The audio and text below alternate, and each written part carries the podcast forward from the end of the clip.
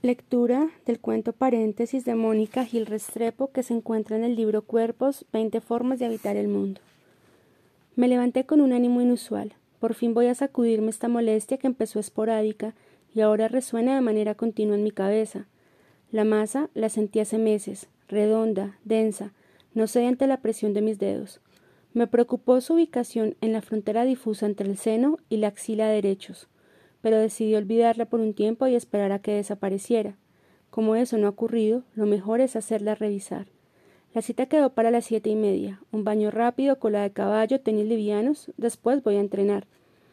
No me agradan los colores de la sala de espera. El amarillo encendido de los mesones y el verde ácido de los muebles me hacen pensar en una venta callejera de mango biche, y aunque en otro momento me hubieran antojado de unas tajadas bañadas en sal, ahora me producen malestar. La papelería y los grandes sobres plásticos en los que entregan los resultados les hacen juego y no pueden pasar desapercibidos. Imaginé que tan temprano en la mañana el lugar estaría vacío, pero somos varias las que ojeamos sin ánimo revistas y periódicos. No alcanzo a enterarme de las minucias del cumpleaños de la infanta porque el doctor es cumplido. Me recibe cinco minutos antes de la hora. El consultorio está decorado con imágenes en blanco y negro de recién nacidos se ven diminutos entre unas manos enormes parecidas a las del médico, que me hace las preguntas de rutina edad, altura, peso, enfermedades en la familia, antes de pedir que me cambie y acueste en la camilla. Tras un tacto rápido con el que recorre la circunferencia del seno, diagnostica confiado un ganglio inflamado. Suspiro y siento que he tenido suerte. Me salvé de esta, pienso por un instante. Ahora sí, doce kilómetros con ganas. Sin embargo, él prefiere ir a la fija. Es mejor practicar una ecografía, dice, y saca su talonario para garabatear la orden. El ritmo de mi respiración se corta y no puedo llenar aire los pulmones. Mientras firmo el copago del seguro de salud, las manos me tiemblan y noto que el punto sobre la I de mi apellido se alarga, como marcando un acento donde no debía haberlo. Guardo el carné y me dirijo al escritorio de las secretarias encargadas de agendar las citas para los exámenes. Sin afán, una de ellas busca la más cercana en la pantalla. Para dentro de trece días, anuncia, tras varios clics, y su sonrisa no me permite protestar. Ya de salida no puedo evitar la mirada angustiada de una mujer que se aferra al enorme sobrecolorido. La radióloga es rubia, de mirada severa. Parece no asumir nada y por eso, a pesar de sentirme bien, no puedo ocultar el nerviosismo. Sin detenerse en el saludo, ha dicho que me cambie, señalando con un gesto la puerta de un baño. Me quito la ropa. Busco que el espejo confirme mi buena salud y sin más rodeos me pongo una capa ridícula, un tanto infantil, del mismo verde de la sala, que simulará cubrirme mientras estoy acostada en la camilla. El frío eriza mi piel. No se molesta en trivialidades.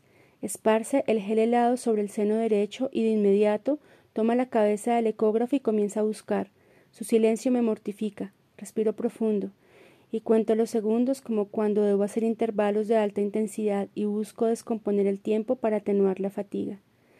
Diez, quince, veinte, no dice nada. ¿Duele? pregunta presionando con fuerza al costado externo.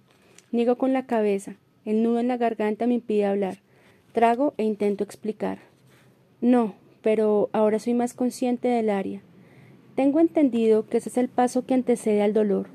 No en vano, desde hace un tiempo deslizo de afán la barra de jabón durante los baños largos con los que me premio tras un entrenamiento exigente, intentando contener la preocupación en el más lejano de los compartimentos.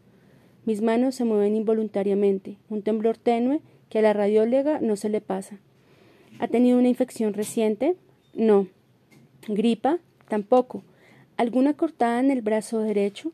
Y me examina con cuidado deteniéndose en las uñas y subiendo luego por la muñeca y el antebrazo, al parecer sin encontrar una seña que la satisfaga. Toma el gel y repite el procedimiento en el seno izquierdo, esta vez sin hacer preguntas.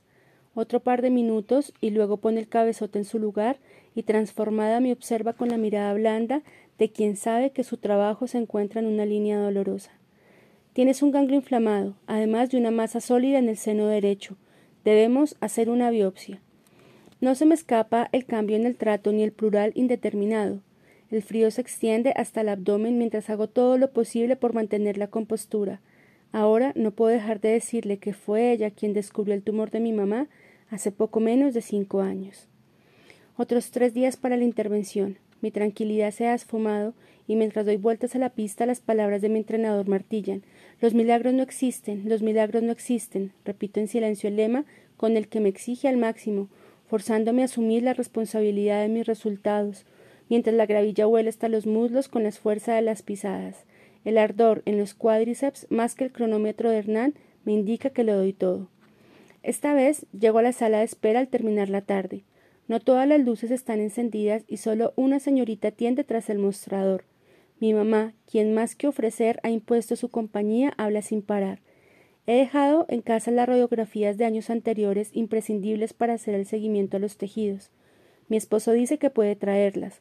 Lo último que veo antes de entrar por la puerta que se abre en silencio es su figura, los brazos a los lados, la impotencia, una expresión que no se limita a las facciones. Entro decidida a terminar lo más pronto posible. Debe ser cuestión de media hora, pero ya acostada de lado en la camilla, con el brazo derecho levantado en una posición que lo inhabilita, siento el desamparo.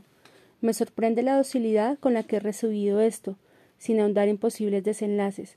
Paso a paso, la misma estrategia que empleo para los ejercicios de dos mil metros que se hacen interminables en el circuito de arena y que solo una vez fraccionados en mi mente puedo comenzar a ejecutar.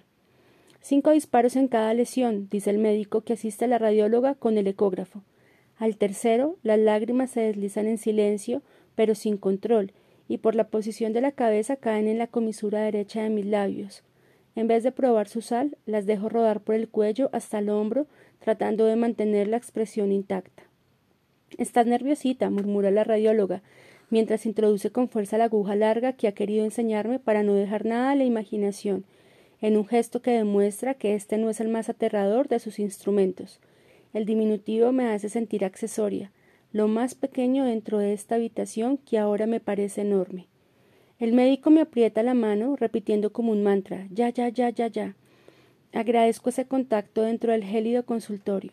Cierro los ojos y procuro bloquear todos los sonidos, pero no puedo evitar escuchar comentarios sueltos que indican la presencia de un vaso sanguíneo o un músculo interrumpido el camino de la lanza. Pasado el efecto de la anestesia, comprendo que el objetivo se alcanzaba a toda costa. Llevo casi dos semanas a la espera del resultado, y el dolor no se ha desvanecido del todo, tampoco el malestar, ese sentimiento de haber sido embestida, atropellada. El hematoma nunca fue morado, empezó amarillo y ahora es verdoso. Se extiende por la axila hacia abajo buscando la cintura sin decidirse entre la espalda y el abdomen. No he retirado el microporo para evitar exponer la incisión al agua y al sudor. Con el braceo vigoroso que me ayuda a aumentar la velocidad durante las repeticiones de cien metros, siento el escosor producido por el roce con la ropa. El choque de la pistola, a la que bien llaman arpón, contra las costillas todavía resuenan en mi cabeza.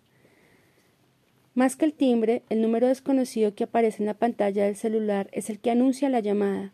En los segundos que pasan, mientras me decido a contestar, Pienso que tal vez pueda cerrar el paréntesis, esa larga espera que ha mantenido mi vida en suspensión. Escucho la voz de la doctora y respiro tan hondo como cuando quiero rebosar los pulmones de oxígeno durante los últimos metros antes de llegar a la meta, un impulso que me permita cruzarla con algo de reserva. Tras un saludo conciso y una somera identificación llega la noticia. Entonces exhalo despacio y pienso que Hernán está equivocado.